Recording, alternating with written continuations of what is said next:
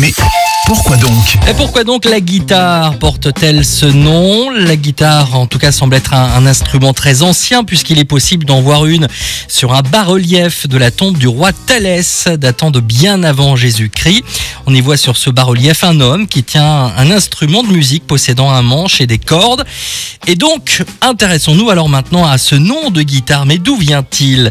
Eh bien, l'origine du nom de la guitare viendrait du vieux persan qui tar, qui voulait dire trois, et tar qui voulait dire corde à l'origine. Donc la guitare possédait trois cordes, et c'est avec le temps qu'on en a rajouté ensuite d'autres.